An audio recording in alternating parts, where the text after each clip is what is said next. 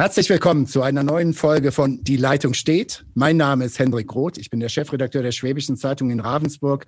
Und ganz weit weg von mir sind in Ulm zwei Kollegen. Einmal Uli Kiesewetter, Chefredakteur von Radio 7 und mein alter, alter Lieblingskollege Uli Becker, Chefredakteur der Südwestpresse.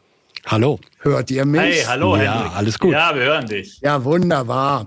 Heute reden wir, ich bin mal so im Flow weiter zu parlieren, nicht wahr?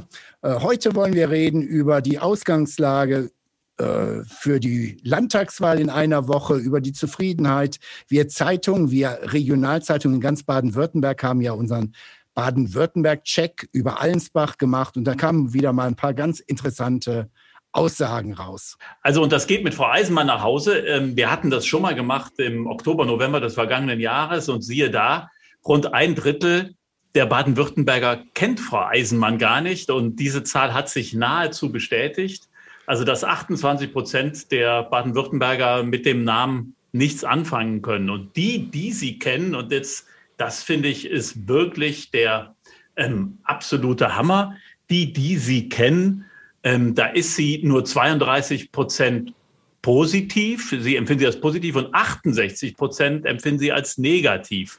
Und das ist natürlich schwierig, äh, aus dieser Position als Spitzenkandidatin eine Woche vor der Wahl eine Wahl gegen einen äußerst beliebten Landesvater zu gewinnen. Ich glaube, das wird eisenhart für Frau Eisenmann, weil das ist wirklich eine ganz, ganz schwierige Geschichte, dass im Moment in der Pandemie mit dem Digitalisierungsstatus, den wir haben, kein Blumentopf mit Kultus zu gewinnen war. Das ist auch klar, aber sie hat natürlich finde ich, wie viele Experten auch sagen, handwerkliche Fehler gemacht. Es ist auch sehr, sehr schwierig. Und ich glaube, die Zahl, die ich ganz relevant finde, das sind die 26 Prozent. Denn bleibt Susanne Eisenmann unter 26 Prozent bei dieser Wahl und legt eine historische Schlappe für die Südwest-CDU hin, dann wird sie, glaube ich, nicht mehr dabei sein, wenn die Landtagswahl vorbei ist. Was meint ihr? Ich glaube, da werden sehr, sehr viele nicht mehr dabei sein, äh, denn ähm, natürlich gucken wir ein wenig in die Glaskugel und ich habe immer noch ein bisschen äh, Magengrummeln ähm, zu bewerten, wie dieser Wahlkampf läuft, weil halt ein digi rein digitaler Wahlkampf ohne Straßenwahlkampf, man weiß tatsächlich nicht so ganz genau, ähm, wo es hingeht. Aber wir als Regionalzeitung, wir haben jetzt unsere Befragung mit Allensbach gemacht. Es gibt zwei andere seriöse Umfrageinstitute, Infratest DIMAP und die Forschungsgruppe Wahlen. Und alle drei kommen in ihren Kernaussagen zu demselben Trend. Ähm, sollte der dann kommenden Sonntag völlig anders laufen, dann haben diese seriösen Umfrageinstitute ein Riesenproblem. Ich persönlich glaube, dass sie allesamt richtig liegen, weil sie sehr wissenschaftlich arbeiten. Und die Grundthese ist tatsächlich, dass die Grünen weit, weit vor der CDU sind und die CDU jetzt auch ziemlich deutlich äh, Gefahr läuft, sogar die Regierungsbeteiligung zu verlieren. Die Wahrscheinlichkeit, dass sie auf die Oppositionsbank geht, halte ich für sehr, sehr hoch. Warum? Weil zu dem ohnehin schwierigen Stand, den sie ja schon in den vergangenen Wochen hatte, kommt jetzt diese Bestechungsaffäre hinzu. Ähm, auf der einen Seite äh, der CSU stellvertretende Fraktionsvorsitzende Bundestag Nüßlein, dem ja Bestechung vorgeworfen wird. Und dann der Mannheimer Abgeordnete Löbel, CDU, der ja eingeräumt hat, dass er dieses Beratungshonorar in An- und Abführung äh, äh, genommen hat für die Vermittlung von, äh, von Masken, von FFP2-Masken.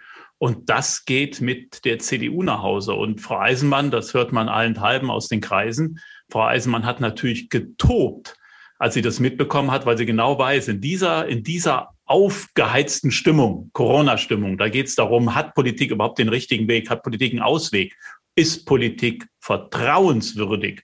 Und dann entsteht der Eindruck, dass es Abgeordnete gibt, die, die Geld annehmen, auch selbst wenn es keine Landtagsabgeordneten sind. Aber das geht natürlich mit der Union nach Hause. Das wird sehr, sehr schwierig, diesen Vertrauensbruch wieder aufzuarbeiten. Auch, ich sage das nochmal, wenn es mit dem Land zunächst nichts zu tun hat. Ich möchte das Argument ähm, mit Vertrauen, das bin ich komplett bei dir, Uli Becker. Ich bringe jetzt immer den Nachnamen, weil sonst immer mancher Uli mit dem anderen verwechselt wird. Aber ich warne, sollte das Ergebnis so schlecht werden für die CDU, sich das Ergebnis wieder schön zu reden, indem man sagt, ja, das war der Nüsslein, das war ein anderer, das war diese Maskenaffäre. Wir können ja nichts dafür. In meinen Augen steht die CDU vor ganz entscheidenden Weichenstellungen, auch personell. Sie muss sich erneuern nach dieser Wahl.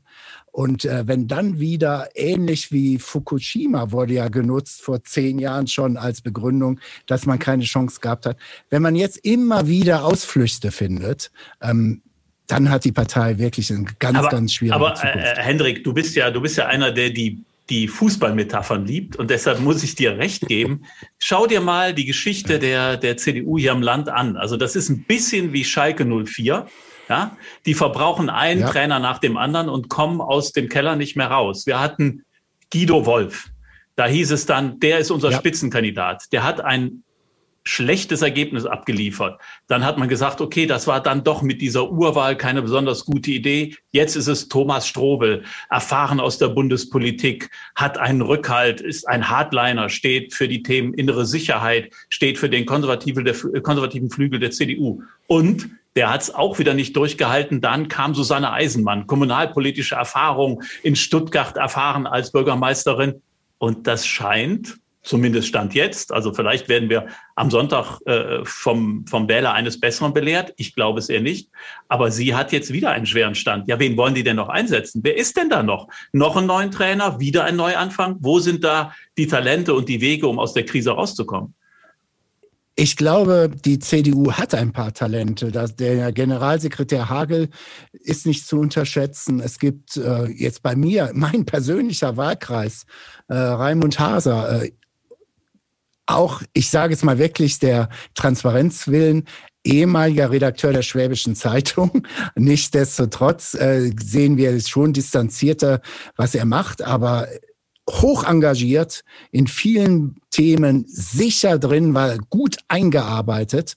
Und da gibt es noch so vier, fünf andere. Die müssen sich im Zweifelsfall durch, gegen diese alte Garde mal durchsetzen. Und ich finde, ähm, wer als allererstes am Sonntag so diese Ergebnisse stattfinden und er in den Landtag kommen sollte, ist ein Rücktritt vom Fraktionsvorsitzenden Reinhardt. Er war der Königsmacher von Eisenmann. Also in meinen Augen Herrn Professor Reinhardt damit durchgehen zu, durchkommen zu lassen, das wäre schon eine ganz, ganz üble Sache. Henrik, da bin ich bei dir. Ich bin aber auch bei Uli. Sechs Jahrzehnte lang hat die CDU wirklich teilweise über Jahrzehnte hinweg mit absoluter Mehrheit, mit Sensationsergebnissen regiert.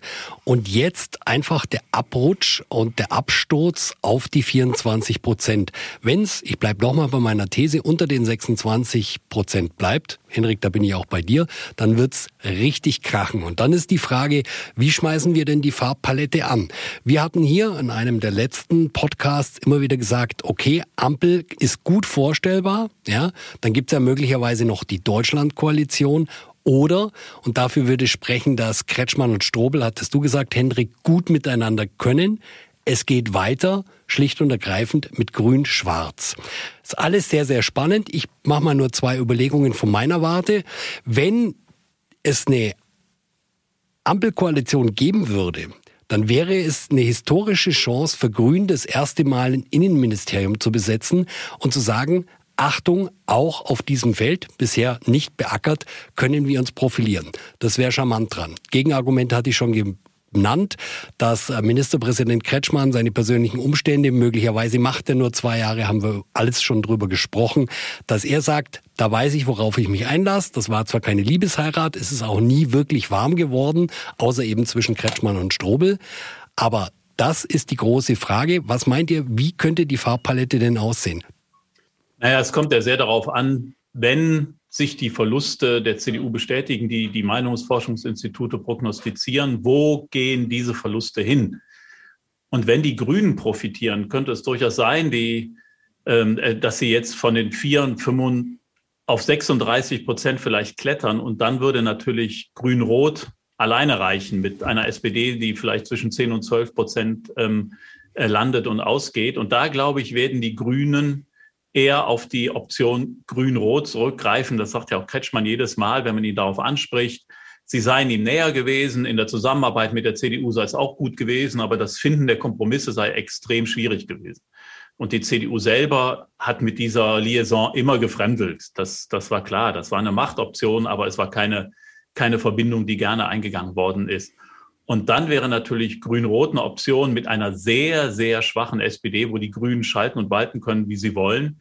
Und ich könnte mir vorstellen, dass sie diese Option ergreifen. Ein Zusammengehen dann zu einer Ampel mit der FDP, schwierig. Da gibt es natürlich schon inhaltliche Differenzen, die schwierig zu überbrücken sind wenn die äh, CDU weiter verliert, dann nicht zwingend an die Grünen, sondern eher sorgt sie dafür, dass die FDP äh, zweistellig wird.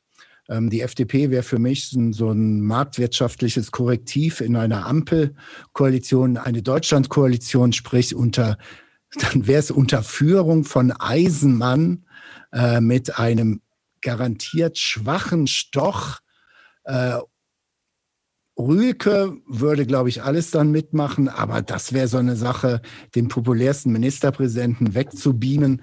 Ähm, also an eine Deutschland-Koalition glaube ich einfach nicht. Dies, da gäbe es einen großen Aufschrei. Und ich halte das Personal nicht so abgebrüht in Stuttgart, dass sie sagen, ah, dann regen die sich mal zwei, drei Monate auf und danach ist wieder alles in Ordnung. Also in meinen Augen wird es die Ampel oder Grün-Schwarz.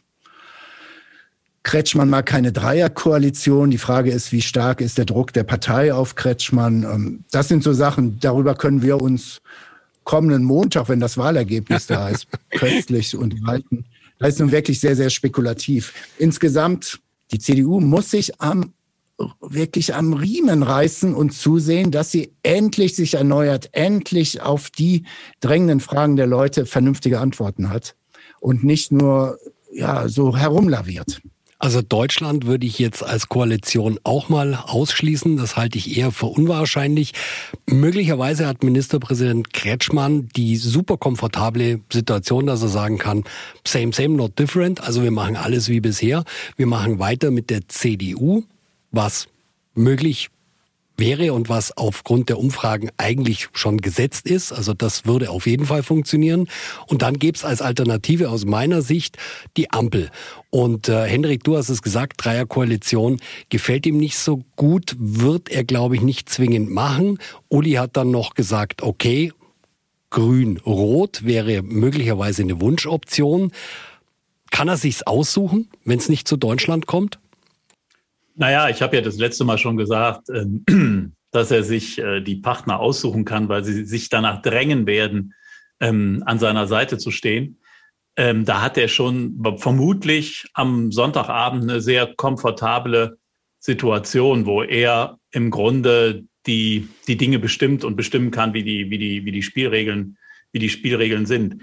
Es ist deshalb für mich aus meiner Sicht unwahrscheinlich, dass es nochmal zu Grün-Schwarz kommt, weil es für die Union, falls sich das Ergebnis so dann darstellt, ja eine echte Demütigung wäre. Und sie müssen sozusagen vom jetzigen Stand zurücktreten. Sie müssten sozusagen ein, ein Ministerium abgeben. Kleine, ja? ja, und sie müssten ja. kleinere, kleinere Brötchen backen als bisher.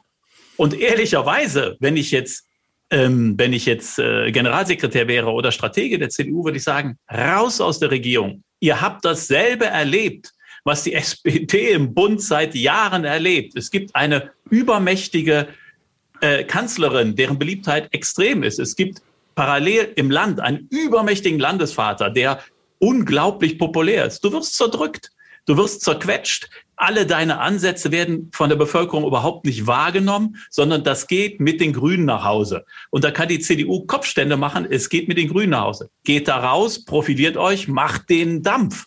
Aber ähm, in der Koalition werden die verzwergt, werden die noch mal kleiner. Ich glaube, dass es genau andersrum ist. Ich halte dagegen. Wir werden sehen. Ich glaube, dass die CDU sich in der Opposition noch weiter verzwergen wird, dass es ganz lange dauern wird, bis sie Profil gewinnt und wirklich wieder Kandidaten und ähm, politisches Personal stellen kann, um wirklich wieder eine große Rolle mitzuspielen. Ich glaube, die scheuen wirklich die Opposition wie der Teufel des Weihwasser. Ich sehe ein anderes Problem. Ich habe in der vergangenen Woche, ich nenne dann mal keinen Namen, weil es wirklich vertraulich war, ich würde mal sagen, mit einem liberalen CDU-Mann äh, gesprochen, der die Stuttgarter Szene sehr, sehr gut kennt. Ähm, der befürchtet bei einer Opposition, ähm, dass Teile dieser CDU-Landtagsfraktion der AfD hinterherrennen. Ähm, der sagte mir, ähm, und dann habe ich gesagt, nee, das kann ich mir nicht vorstellen, sagte, das wirst du sehen, das wird passieren. Der sagte, innerhalb von anderthalb, zwei Jahren wird es auf einmal einen Antrag geben, da stimmt die CDU mit der AfD gemeinsam. Äh, und zwar aufgrund des Druckes von der Basis her, weil ähm, in der Opposition hast du immer, also ich, dann kommen wir mit dem Vergleich SPD und in dem Fall Linke.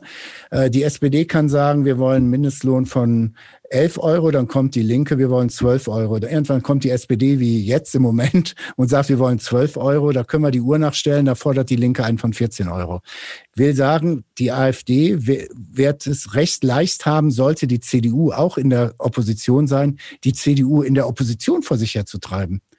Und an der Basis werden manche konservative CDU-Leute ihren, ihren Abgeordneten sagen, ey, das ist doch vollkommen vernünftig, dieses eine Vorhaben. Warum stimmst du nicht zu? Warum äh, ignorierst du das oder bist du jetzt auch schon Linker?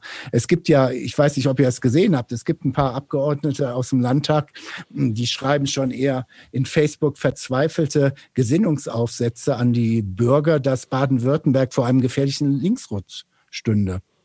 Aber also, da gehe ich, da gehe ich überhaupt nicht mit. Also die, die, also du wirst wie immer eine exzellente, gute Quelle haben. Dafür sind wir ja gut vernetzt im Land, aber trotzdem glaube ich, dass das Zusammengehen mit der AfD oder das Abstimmen mit der AfD einem solchen Tabubruch gleichkäme, dass die CDU mehr Verluste erleiden würde, als dass sie gewinnen würde. Also die, die, das große Verdienst der Merkel-CDU ist ja das Verrücken der politischen Agenda der CDU in die Mitte. Und äh, in einem Land wie Baden-Württemberg wo die Grünen so stark sind, weißt du ganz genau, dass wenn du wieder an den rechten Rand rückst, dass du extreme Verluste erleiden wirst. Also eine, eine konservativ ausgerichtete CDU, die dann mit der AfD zumindest liebäugelt, würde extreme Verluste erleiden. Und da, also so selbstzerstörerisch ist die CDU nicht. Und ich glaube auch, dass das dann zu einer Spaltung käme, weil das die Bundes-CDU niemals, niemals akzeptieren wird, dass so ein Schritt gegangen wird. Also da da glaube ich gar nicht dran. Und ich glaube, auch wenn sie das versuchen würde, also ähm, und, und äh, guck mal, der, der Nachbar Markus Söder hat ja mal eine Zeit lang versucht, mit der AfD so ein bisschen den Schulterschluss zu suchen und, und oder nicht den Schulterschluss, aber zu, ja. zu versuchen, sich diesen Positionen anzunähern, hat gemerkt, dass seine Popularität in, in, in den Keller geht und hat dann komplett gedreht, komplett gedreht und hat den Angriff auf die AfD geblasen. Und für mich ist, wenn Markus Söder eines ist, dann hat er die Nase im Wind wo die Stimmungen liegen. Und eine CDU in Baden-Württemberg, und da, da wette ich wieder alles, die sich der AfD annähert, ist dem politischen Tode geweiht. Vielleicht habe ich meine Quelle unsauber zitiert, beziehungsweise in die falsche Richtung. Ähm, der befürchtet das nicht, dass das gezielt passiert, sondern eher unfalltechnisch. Dass auf einmal irgendein Thema im Landtag ist und dass dann irgendwelche, nennen wir sie jetzt mal despektierlich, Hinterbänkler sagen, ja, eigentlich ist das ja richtig, was sie machen, dann stimme ich mal mit. Und dass dann halt eine, insgesamt so eine komplette Unsicherheit auf der konservativen Seite passiert. Bis wohin können wir gehen und bis wohin auf gar keinen Fall. Also ich weiß nicht, ob Sie mit abstimmen würden, aber ich bin da bei dir, Hendrik. Ich glaube, dass allein um Aufmerksamkeit zu bekommen in der Opposition, eine ganz harte Auseinandersetzung oder ein Anpassen der Themen an die AfD stattfinden müsste. Also um es einfach auszudrücken, sie müssten, um Aufmerksamkeit zu bekommen, müsste die CDU genauso laut krakehlen wie die AfD. Und da bin ich wiederum bei Uli Becker und sage, das wäre für sie echt quasi der, der Selbstmord aus Angst vor dem Tode.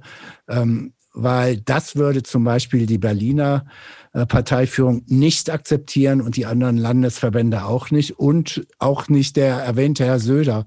Ähm, wollen wir mal, das ist, das ist und bleibt ein No-Go, aber die Gefahr besteht einfach aus der praktischen äh, Situation heraus, es könnte mal tatsächlich über, ich weiß nicht über was, abgestimmt werden. Und auf einmal werden, sind dann drei, vier Stimmen mehr drin, als die AfD im Parlament hat. Und dann fragt man sich, woher kommen die?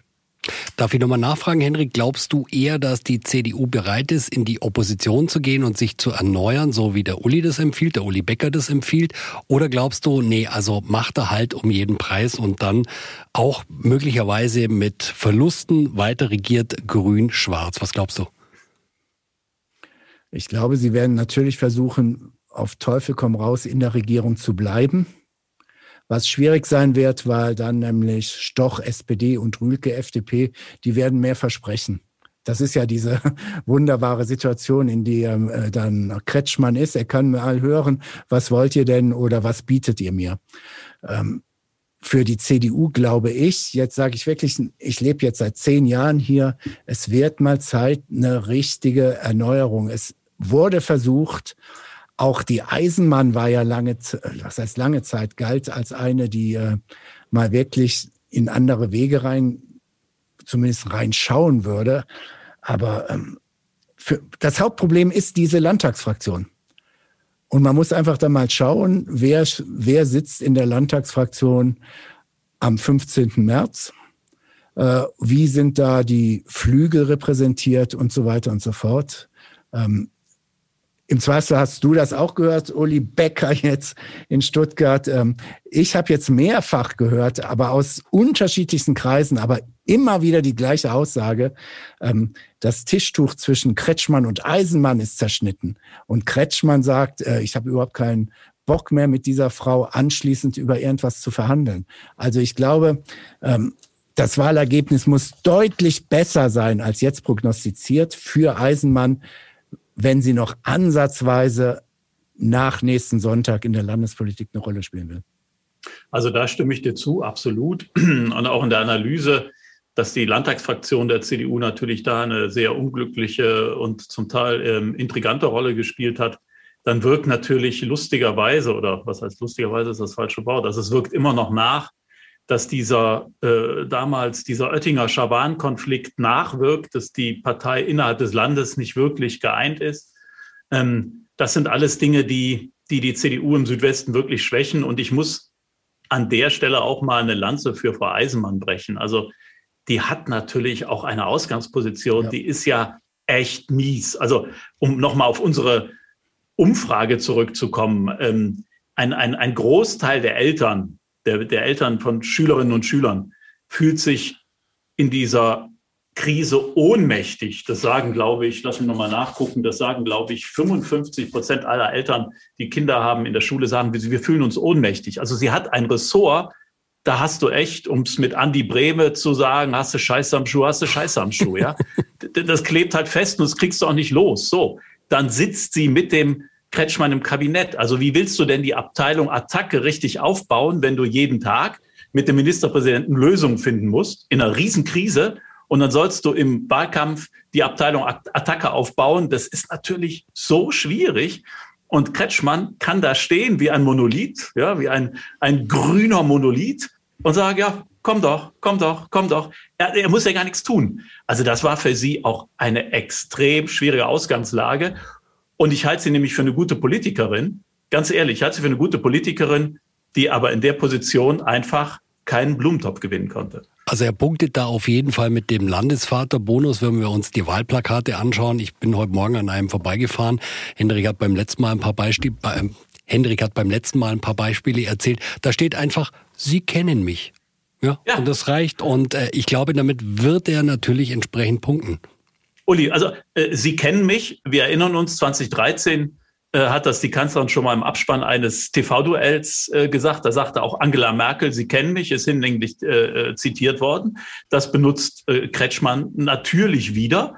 Und ich frage mich auch, also erstens, ähm, auch ein Ergebnis dieser Umfrage, 42 Prozent können sich überhaupt kein Urteil über Landespolitik erlauben, weil sie sich offensichtlich nicht interessieren. Und dann sagt er, Sie kennen mich. Ja, also wir kennen vielleicht Herrn Kretschmann flüchtig, weil wir ihn auf Terminen erlebt haben. Ja, aber glaubt denn irgendwie einer im Land, dass er den Ministerpräsidenten kennt? Also was soll die Aussage von einer inhaltlich geprägten, ökologisch ausgerichteten Partei, die angetreten ist, die Welt, die Erde, das Klima zu retten, sagt er, Sie kennen mich. Einen alten Mann mit Bürstenhaarschnitt. Also das ist einfach zu wenig. Das finde ich ist zu wenig. Obwohl ich überhaupt keine Präferenz jetzt habe für die, aber Sie kennen mich ist für mich, ja, ja, das ist so Konrad Adenauer-Stil, keine Experimente. ja, aber ja, ich meine, was, was steht dahinter? Sie kennen mich. Seine, seine Verlässlichkeit, seine, seine sehr analytische Politik ist ja toller Politiker. Aber was heißt das? Und wenn ganz viele Menschen die Landespolitiker gar nicht kennen und, und sich für Landespolitik nicht interessieren, finde ich, ist das eigentlich, da kommen wir auf ein ganz anderes Feld, ein Offenbarungseid in Richtung Politik. Wenn das der Inhalt ist, was ist dann Politik überhaupt noch? Sie Aber kennen mich, ja. Ich Was? kann das ganz konkret machen bei mir im Wahlkreis. Ich muss mich da persönlich zurückhalten, weil ich da am Rande dieses Waldes wohne und deshalb wirklich sage, ich werde mich da persönlich gar nicht positionieren. Es ist halt ein großes Waldgebiet, der Altdorfer Wald. Da drin soll eine Kiesgrube neu aufgeschlossen werden. Ähm, große Widerstände auf allen Ebenen. Alle betroffenen Kommunen sind dagegen. Es gibt in der Bürgerschaft bis Fridays for Future und so weiter. Es gibt jetzt sogar so, schon ein paar Jugendliche, die so ein bisschen Hambacher Forst nachmachen. Äh, also es sind Bäume besetzt und so weiter und so fort. Und es ist das Hauptthema. Kiesabbau, so auch mit so ein paar Schlagwörtern, die teilweise richtig, aber in der Sache doch falsch sind, äh, um äh, Kies in Vorarlberg und die Schweiz exportieren zu können, weil die harte Umweltauflagen haben, äh, wird die Umwelt in Oberschwaben zerstört. Das ist so die Gemengelage. Und es passiert gar nichts, dass das etwa den Grünen schadet, wo ich sage, Moment mal, der Umweltminister ist ein Grüner, der Ministerpräsident ist ein Grüner. Die verweisen dann, ja, das ist ja alles, alles richtig. Das ist eine Sache ähm, von, vom Regierungspräsidenten und so weiter und so fort. Aber da müsste eigentlich, wenn es eine emotionale Sache wäre, müsste man doch sagen, boah, das schadet den Grünen. Nein, offensichtlich wird dieser Wahlkreis demnächst von einer Grünen gewonnen, die deutlich weniger präsent ist als der heutige Abgeordnete von der CDU, der richtig, richtig rein, also wirklich der malocht, wie wir im Ruhrgebiet sagen, um in diesen, und von der, von dieser Grünen hört man so gut wie gar nichts. Es passiert was, was eigentlich gegen alle Grünen Klimawandel und wir holzen einen Wald ab und so weiter. Es stört niemanden. Sie kennen mich. Ja, aber, aber das, ist halt, das ist halt das Problem ähm, für die CDU, dass sie im Moment in diese, in diese, in diese Kerbe nicht reinkommt. Und ich glaube, weil wir, wir kommen zum Punkt zurück mit, äh, mit der Ausrichtung. Ich glaube, es wäre Zeit für eine konservativ-ökologische CDU im Land, die die Wirtschaft im Blick hat, ähm, die aber nicht, sagen wir mal, und das muss man bei den Grünen ja ganz klar sehen, den ideologischen Ballast mit sich trägt, den auch die Grünen inzwischen an Bord haben. Da gibt es ja auch eine Menge ideologischen Ballast. Wenn sie, wenn die CDU da pragmatisch daherkäme, hätte sie eine echte Chance. Aber solange sie mit sich selbst beschäftigt ist und äh, immer noch Grabenkämpfe ausficht, tja, dann wird das ja. nichts. Ich hätte mal kurz eine Nachfrage. Es gab ja jetzt die Umfrage von allen Tageszeitungen in Baden-Württemberg. Da geht es einmal natürlich um die Ergebnisse und die prognostizierten Ergebnisse. Da haben wir die unterschiedlichen Zahlen, die wir alle gehört haben. Ich fasse mal ganz kurz zusammen, wenn es so einigermaßen stimmt, abgeglichen 35 für die Grünen, dann die CDU bei 24 Prozent, FDP bei 10 Prozent, SPD bei 10 Prozent, dann die AfD bei 11 Prozent und die Linke würde die 5 Prozent Hürde nicht schaffen. Das mal kurz so zusammengefasst. Aber Politik ist ja immer für die Menschen und für die Leute. Dafür sollten Politiker sie machen. Nicht so wie bei dem Maskendebakel, das wir jetzt von zwei Politikern gehört haben. Was sind denn die fünf wichtigsten Themen? Was kam denn bei dieser Umfrage raus? Was sind die fünf wichtigsten Themen, die die Leute in diesem Wahlkampf am meisten interessieren? Ich gerne mit anfangen. Es ist natürlich zunächst Corona, dann gibt es ausreichend bezahlten Wohnraum, dann äh, wie kann man Unternehmen unterstützen oder auch äh, kleine Betriebe, äh, die von der Corona-Krise betroffen sind. Dann geht es um die digitale Ausstattung der Schulen. Es geht äh, um Internet flächendeckend und so weiter und so fort. Sprich, es geht den Leuten tatsächlich um komplett Politikfelder, die Sache der Landesregierung sind dass die Pandemie die Leute natürlich massiv beschäftigt. Was mich zum Beispiel wundert, ich weiß nicht, wie ihr das wahrgenommen habt, das Thema Wohnen, bezahlbarer Wohnraum. Also wirklich ein Dauerbrenner und wirklich was, was die Leute extrem beschäftigt. Aber ich finde, von der Politik ist es nicht ausreichend bespielt worden oder habe ich da eine falsche Wahrnehmung? Also ich finde, ähm, die Politik in in äh, Baden-Württemberg mogelt sich nur so ein bisschen um das Thema rum. Also wenn ich die Mietpreise mir angucke in im Land, also in Heidelberg, in Stuttgart, in Tübingen, ähm, dann finde ich, gibt es da im Moment wenig Ansätze, dass man, dass man da zu einer Lösung kommt. Und mich wundert wirklich, also dass ähm, ich, ich nicht, dass ich da inhaltlich äh, für wäre, ganz im Gegenteil sogar. Aber mich wundert, dass der Mietendeckel, der in Berlin ähm, ja eingeführt hat, dass dieser Mietendeckel hier in hier im Land, zumindest in den Metropolen, noch kein Thema ist.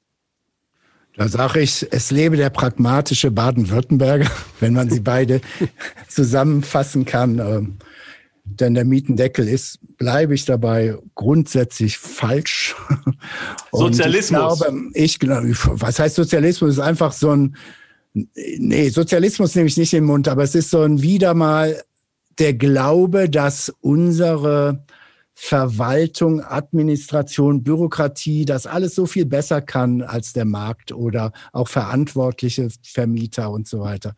Ah, das führt einfach in meinen Augen in die völlig falsche Ecke und ich glaube, das wissen die Menschen hier im Südwesten richtig einzuschätzen. Sie haben ja auch bei unserer Umfrage äh, überraschenderweise, für viele überraschenderweise, sich klar für die Schuldenbremse ausgesprochen klar, mit einer ziemlich großen Mehrheit. Aber Hendrik, welches Bundesland außer Baden-Württemberg sollte sich denn sonst für die Schuldenbremse einsetzen? Ja, also ja, wenn, wenn, sozusagen die Erfindung der Schuldenbremse ist sozusagen eine schwäbische und die, die, die, die Leser haben ja vollkommen recht. Vollkommen 1A. recht. Also irgendwie, irgendeiner muss die Schulden zurückzahlen und im Zweifel sind es unsere Kinder, unsere Enkel und unsere Urenkel, die dann immer noch mit den äh, Milliarden genau sich auseinanderzusetzen haben. Also wunderbar, schwäbische Eigenschaft, die großartig. Dann gucken wir mal, mit welcher Landesregierung wir das tun. Wenn ihr einverstanden seid, würde ich einfach, wir haben beim letzten Mal ja schon einen Tipp abgegeben, jetzt sind wir genau eine knappe Woche vor der Landtagswahl. Was ist denn dein Tipp? Wer wird regieren in Baden-Württemberg nach dieser Landtagswahl, Hendrik? Ich glaube, die Ampel, ich sage jetzt mal 35 Grün, CDU 25, was ich noch vor zwei Monaten für unglaublich gehalten hätte, 10 Prozent Unterschied. Ähm, eine sehr, sehr gute FDP mit 11 Prozent, eine der Schwindsucht verfallene und sich gerade auf 10,3 Prozent rettende SPD.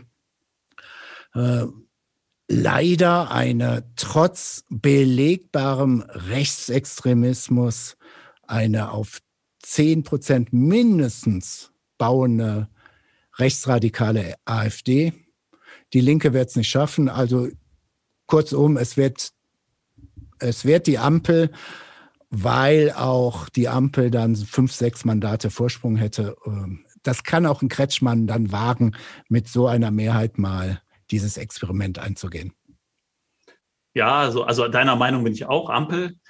Aber da das jetzt diese Woche nochmal einen enormen Zug bekommen hat, ich glaube, es wird desaströs für die CDU, auch aufgrund der äh, Bestechungsskandale, die, wie gesagt, an, an der Partei hängen bleiben, obwohl sie als Landespartei, äh, Landes-CDU äh, da nicht viel mit zu tun hat. Also es wird wie, wie Kleist an ihnen hängen bleiben, 23, 22, 23 Prozent, desaströs, desaströs. Eher 36 bei den Grünen und bei den anderen Parteien gebe ich dir so ziemlich recht. Ähm, ich glaube nicht, dass der Andreas Stoch, den ich persönlich übrigens sehr schätze, dass der seine SPD als über 11 Prozent heben kann. Ich glaube es nicht. Und die FDP zweistellig und leider auch die AfD und ähm, die Linke. Ja, denn auch kleiner Einwurf noch zu Stoch und der SPD. Die SPD macht ja im Moment auch alles alles, um ihre Anhänger auch mal wieder gegen sich aufzubringen. Wie man ein Tier so oder auch ne, eine Schwan äh, so desavouieren kann, ist mir ein Rätsel. Und auch das wird möglicherweise tatsächlich auch noch mal ein paar Stimmen kosten. Na gut, aber das macht die SPD dann so seit Jahren, äh, also sich selbst und ihre besten Leute zu demontieren. Also da muss man nichts mehr zu sagen. Ja. Gute Tradition. Ich lege mich nicht auf die Zahlen fest. Ich glaube, dass die so ungefähr stimmen werden, wie die jetzt beim ZDF Politbarometer oder in der Umfrage der Tageszeitungen rauskamen. Das wird so ungefähr da landen und ich lehne mich aus dem Fenster. Ich sage, es geht weiter mit Grün-Schwarz und ich glaube, dass Frau Eisenmann in dieser Regierung nicht dabei sein wird. Das war ja, ja, schon mal ein Schlusswort.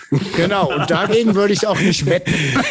könnte, könnte sein, dass ich meinen Wetteinsatz verliere, aber ähm, da, da Haben wir jetzt eigentlich noch einen? Haben wir noch einen? Äh, ja, was wollen wir wetten? Henrich, sag an. Es ist der Standard, ne? Also eine mittlere Flasche Rotwein. Also wir wollen mal nicht den Hörern suggerieren, dass wir hier teuersten Bordeaux für 400, 500 Euro wegsüppeln, sondern ich sage ein guter Rotwein, so 15, 20 Euro. Da gehe ich mit und wer am nächsten dran ist, kriegt zwei Flaschen. Ja, genau. Bin dabei. Alles klar. Bin dabei. Okay, dann werden wir sehen. Äh, wir werden sicher noch keine Koalitionsaussage haben, aber wir freuen uns in einer Woche dann drauf auf die nächste Ausgabe von Die Leitung steht. Vielen Dank. Perfekt. Tschüss. Tschüss bis dahin. Und schöne Ciao. Ciao.